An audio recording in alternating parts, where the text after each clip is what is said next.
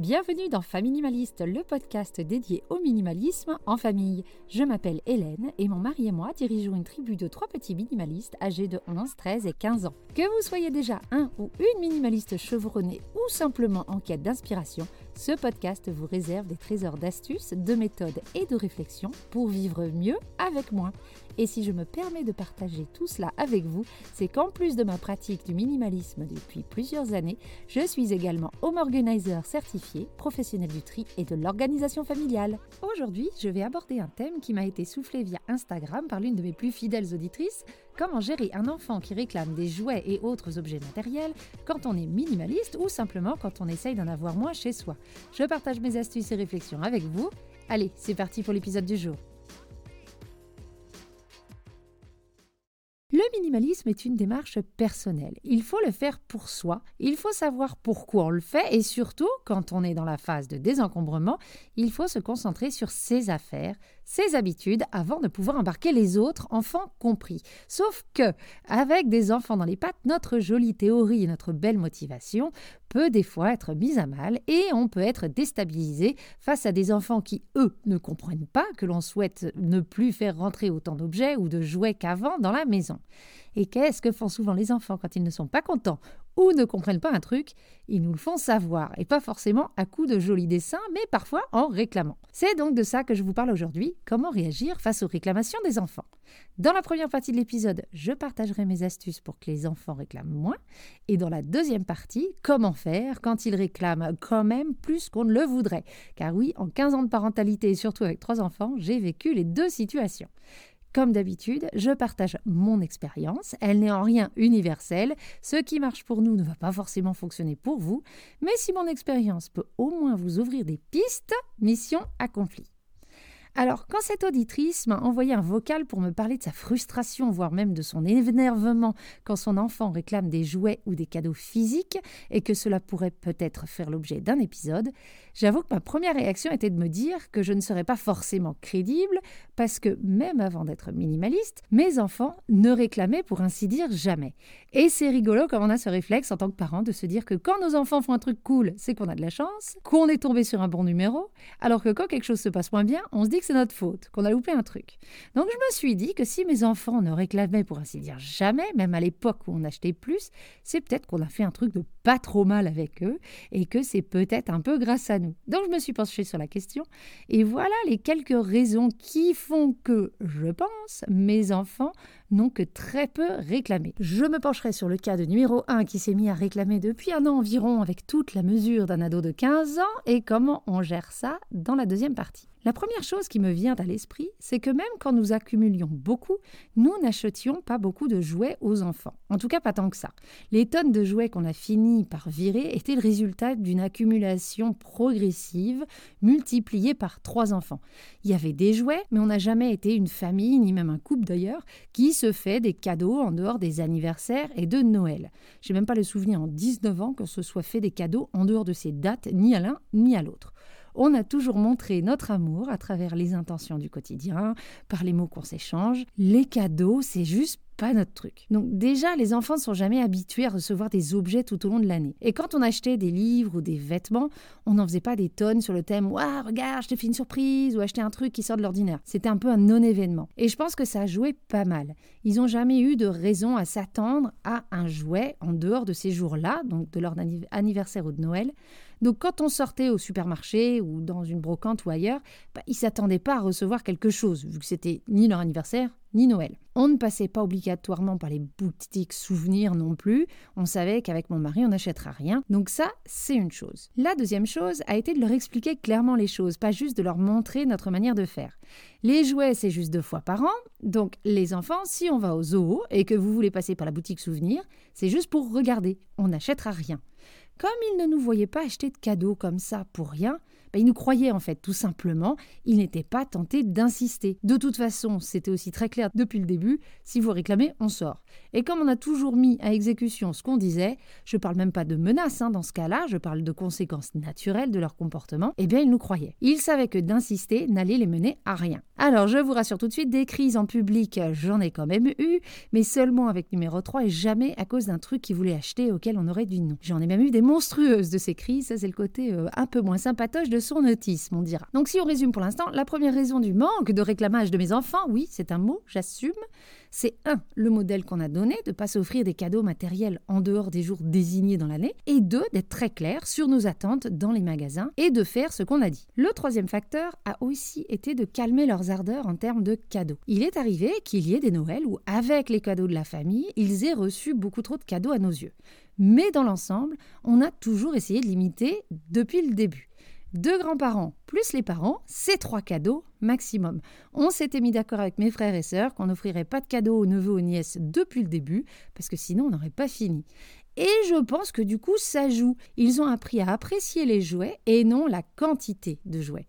Ils savent maintenant à 11, 13 et 15 ans que deux cadeaux perso, c'est vachement bien, qu'à Noël il y a souvent des cadeaux familiaux et qu'ils ne sont pas toujours même des jouets ni même des objets physiques. Un quatrième facteur, c'est la non-exposition au marketing et au magasin. Les enfants ont découvert la pub à la télé chez les grands-parents. Les 13 premières années, nous n'avions un écran que pour regarder des émissions en ligne sans pub. On a toujours aussi essayé de faire les courses sans eux les premières années, en tout cas un maximum. Après, on les a fait en famille dès qu'on a pu se disperser dans le magasin aller deux fois plus vite, version commando, mais pendant des années, ils ne venaient pas. On ne faisait jamais non plus de virée shopping avec eux juste pour le plaisir. On ne leur a donné qu'une seule fois un catalogue de jouets pour faire la liste de Noël. On l'a amèrement regretté. Eux qui ne demandaient jamais rien s'étaient mis à vouloir plein de trucs. Et eh bien, mine de rien, la non-exposition, eh ben, ça a calmé les ardeurs de tout le monde, enfants compris. Un autre facteur, c'est qu'on leur a toujours parlé du prix des choses, de ce qui était trop cher pour nous ou pas. Ils connaissent le prix du loyer, ils connaissent le prix des courses. Je leur dis que si je devrais acheter ce truc-là, ça me coûterait euh, une journée de travail ou plus ou moins, et on leur parle de nos choix. Oui, on peut aller faire des sorties dans les grosses stations de ski, mais on en fera une ou deux par saison. S'ils veulent aller skier tous les week-ends, c'est dans les petites pistes à côté de la maison. On leur a aussi fait gagner de l'argent, alors pas des sommes euh, terribles, hein, mais depuis un moment, et ils voient le temps que ça prend de gagner un dollar, un franc, un euro. Quand ils veulent un truc, ils se rendent compte combien de minutes ou d'heures de travail ça leur demandera. Et bien là encore, partager avec eux le fait qu'on doit faire des choix financiers et qu'on ne dépense pas que de l'argent, mais avant tout du temps quand on paye un truc, et bien je suis sûre que ça a joué sur le fait qu'ils ne réclament pas. Je pense aussi que le fait qu'on leur ait toujours appris à se contenter de ce qu'ils ont a aussi aidé. Alors c'était facile, ils avaient euh, tellement accumulé au fil des années et des jouets offerts et des autres jouets récupérés qu'ils ne pouvaient à mes yeux qu'être satisfaits. Mais quand je dis qu'on leur a appris à se contenter de ce qu'ils ont, je ne parle pas que des jouets. Avec trois enfants rapprochés, et là les mamans qui m'entendent vont lever les mains au ciel et dire mais oui en m'entendant, c'est qu'ils regardent littéralement ce qu'il y a dans l'assiette de l'autre. Il a la plus grosse part, il a eu la balle plus longtemps que moi, ils se comparent toujours. Et on leur répète depuis le début de regarder ce qu'ils ont et non ce que les autres ont. Et mine de rien, même s'ils comparent et compareront toujours entre frères, l'idée a fait son chemin. Ils comparent moins et surtout, ils sont contents de ce qu'ils ont eux. Et je ne les entends jamais se comparer avec leurs amis. Entre frères, oui, tout le temps, mais avec leurs amis, non. Et ça, c'est plutôt cool. Apprécier ce que l'on a déjà est pour moi une excellente qualité dans la vie, surtout dans un monde où notre manière de consommer va devoir changer de gré ou de force. Donc pour moi, ces facteurs-là ont toujours existé bien avant le minimalisme, mais ils ont contribué au fait que c'était des enfants plus jeunes qui ne réclamaient quasiment pas. Depuis qu'on est minimaliste, je pense qu'il y a un autre facteur qui a contribué à ce fait-là. En fait, c'est qu'on les a fait se questionner sur leurs envies de manière beaucoup plus précise. Bah oui, vu que nous, on s'est mis à remettre en compte nos relations aux objets, on les a un peu accompagnés dans la relation qu'eux-mêmes pouvaient avoir avec les objets. On leur pose des questions du style pourquoi tu veux cet objet? Il répond à quel besoin Où est-ce que tu vas le ranger Combien de fois tu vas l'utiliser Est-ce que c'est solide Est-ce qu'il est dur à entretenir? De quoi il est fait? Et toutes ces questions les aident à souvent se dire qu'au final, ils peuvent faire sans ou autrement. Ça, on le fait juste depuis que nous, on a changé nos manières d'acheter. Ils savent aussi que si un objet rentre, ah bah, d'autres doivent sortir, c'est juste la règle. Là aussi, ça calme les ardeurs. Et surtout, quand ils demandent quelque chose, je fais la différence entre demander et réclamer quand même, ça leur arrive de demander des choses, on n'achète pas tout de suite. Et très souvent, bah, en faisant patienter, euh, l'idée part d'elle-même. Au final, c'est pas tant le fait que les enfants veuillent des choses qui nous énervent, c'est quand on se rend compte que ces demandes sont juste impulsives, non raisonnées et répétées. Et puis acheter des choses aux enfants juste parce qu'ils le demandent, c'est juste pas notre manière de faire. Voilà donc pour les facteurs qui, je pense, ont contribué à avoir des enfants qui ne réclament pas, ou plutôt, et j'enchaîne sur ma deuxième partie, qui ne réclamaient pas. Parce que depuis un an environ et l'arrivée de l'adolescence et donc d'une indépendance accrue, numéro un a développé ce merveilleux trait de nous demander des choses, des fois de manière assez intense. Alors j'avoue, il est cool, il insiste pas, il nous connaît trop bien, ça marche jamais sur nous, mais il peut parfois enchaîner des demandes et Dieu sait si ça me gonfle. Et pourtant, toutes ces demandes ne sont pas matérielles, loin de là c'est demander de faire un sport en plus, d'aller voir un match de hockey, d'aller au ciné, de faire un week-end ski avec tel ou tel organisme. Bref, pas des choses matérielles, mais souvent des trucs qui coûtent cher. Il oublie des fois qu'on a trois enfants. En fait, il est beaucoup plus exposé au marketing qu'avant. Il a un téléphone déjà, et même s'il n'a pas TikTok, Snap, Insta ou autre, il voit quand même des vidéos tournées, et ça, ça crée des envies. Et surtout, il a des amis qui ont de l'argent de poche, et des fois beaucoup d'argent de poche, et qui s'achètent des trucs en masse. Ben, ça lui crée des envies. Et c'est normal, mais j'avoue que ça me gonfle. Alors, pour autant, on tient bon, on n'achète pas plus, les cadeaux c'est à Noël ou à l'anniversaire, les habits c'est quand il grandit, ça on n'a pas changé. Mais même si on ne donne pas plus, eh bien il demande. Eh bien ma solution miracle n'est pas miracle, Auré explique, c'est comme ça qu'on gère, que tu ne peux pas avoir X et Y, que si tu choisis Z, un autre objet devra sortir, que ce que tu demandes là, c'est un plaisir, pas un besoin, et que même si se faire plaisir dans la vie, c'est important, par rapport à ce qu'on veut dépenser, faire rentrer dans la maison ou par rapport à tes frères, eh ben c'est non. On a tous des envies, mais il doit comprendre qu'on a des contraintes et aussi des valeurs et un mode de vie qu'on tient à préserver car il nous fait du bien. Il sait maintenant que s'il veut plus, eh ben, il va devoir trouver un autre petit boulot que celui qu'il fait déjà, et que de toute façon, il faudra faire sortir les choses au même rythme de ceux qui rentrent tant qu'il vivra chez nous.